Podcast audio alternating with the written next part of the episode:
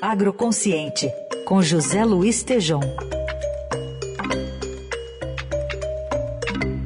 Oi, Tejom, bom dia.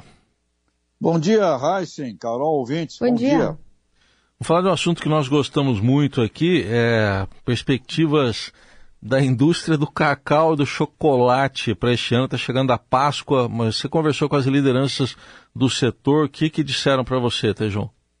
Eu acho que tem ótimas notícias para Carol, porque eu soube que ela é apaixonadíssima por chocolate, né? Ah, eu, né? Então, é, é sim, você, sim, né, Carol? Sim, tá bom, então vamos lá. Eu, a Páscoa chegando, então é Coelhinho da Páscoa que traz isso para mim, né?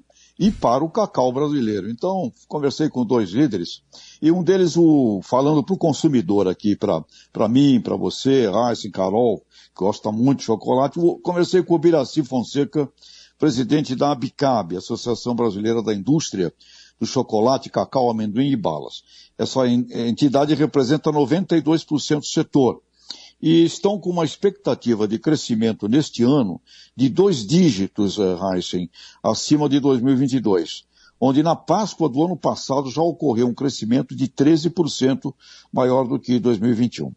E o Ubiraci também me disse que o setor empregou cerca de 8 mil pessoas adicionais desde o final do ano de 2022, preparando essa Páscoa e deveremos uh, bater um, um, um recorde de produção superior a 10 mil toneladas de ovos. E outra coisa interessante, na 440 é, itens diferentes de ovos e chocolates para escolher, e com muitas inovações. 163 itens novos que não haviam antes, então vai ter chocolate para tudo que é gosto, viu? Vegano, sem lactose, diet, mais ou menos cacau, com brindes para as crianças, ou seja, muitos lançamentos. E com isso, eu creio também que a diversidade vai permitir que tenhamos uh, chocolates para tudo que é gostos e preços também. Agora, Heisen, Karol, sem cacau, não temos chocolate. Então, esse coelhinho está trazendo para a cacauicultura do Brasil algo também muito importante. Eu conversei com Pedro Ronca, diretor da iniciativa Cocoa Action Brasil da Fundação Mundial do Cacau. E o Pedro me contou que somos o quinto maior consumidor de chocolates do mundo, apesar de um consumo per capita de 3 quilos habitante ano, muito pouco comparado a países como Suíça e Alemanha, que consomem 9 quilos habitante ano, ou seja, três vezes mais. E nós já fomos né, líderes mundiais na produção do cacau. E perdemos essa posição, sendo que hoje precisamos importar parte do cacau. Mas o Coelhinho traz notícias boas, e o Pedro Ronca me disse, vamos voltar a ser exportadores de cacau, temos um total de 280 milhões de reais em projetos para investir até 2030 e esse investimento permitirá elevar a produtividade da cacauicultura do Brasil da média atual de 300 quilos por hectare para 700 quilos, ou seja, dobrar a produtividade. Isso vai ser muito bom para o produtor de cacau, Heisen Carol. Vai permitir injetar cerca de 2 bilhões e 600 milhões de reais na mão dos produtores. Cacau originado do bioma amazônico, e o Pará é importante produtor ao lado do bioma ali da Mata Atlântica, do sul da Bahia. Então o crescimento do cacau também vai colaborar para meio ambiente, porque o seu plantio se dá ao lado de outras árvores. E Heisen, Carol ouvintes, de onde vem esse dinheiro?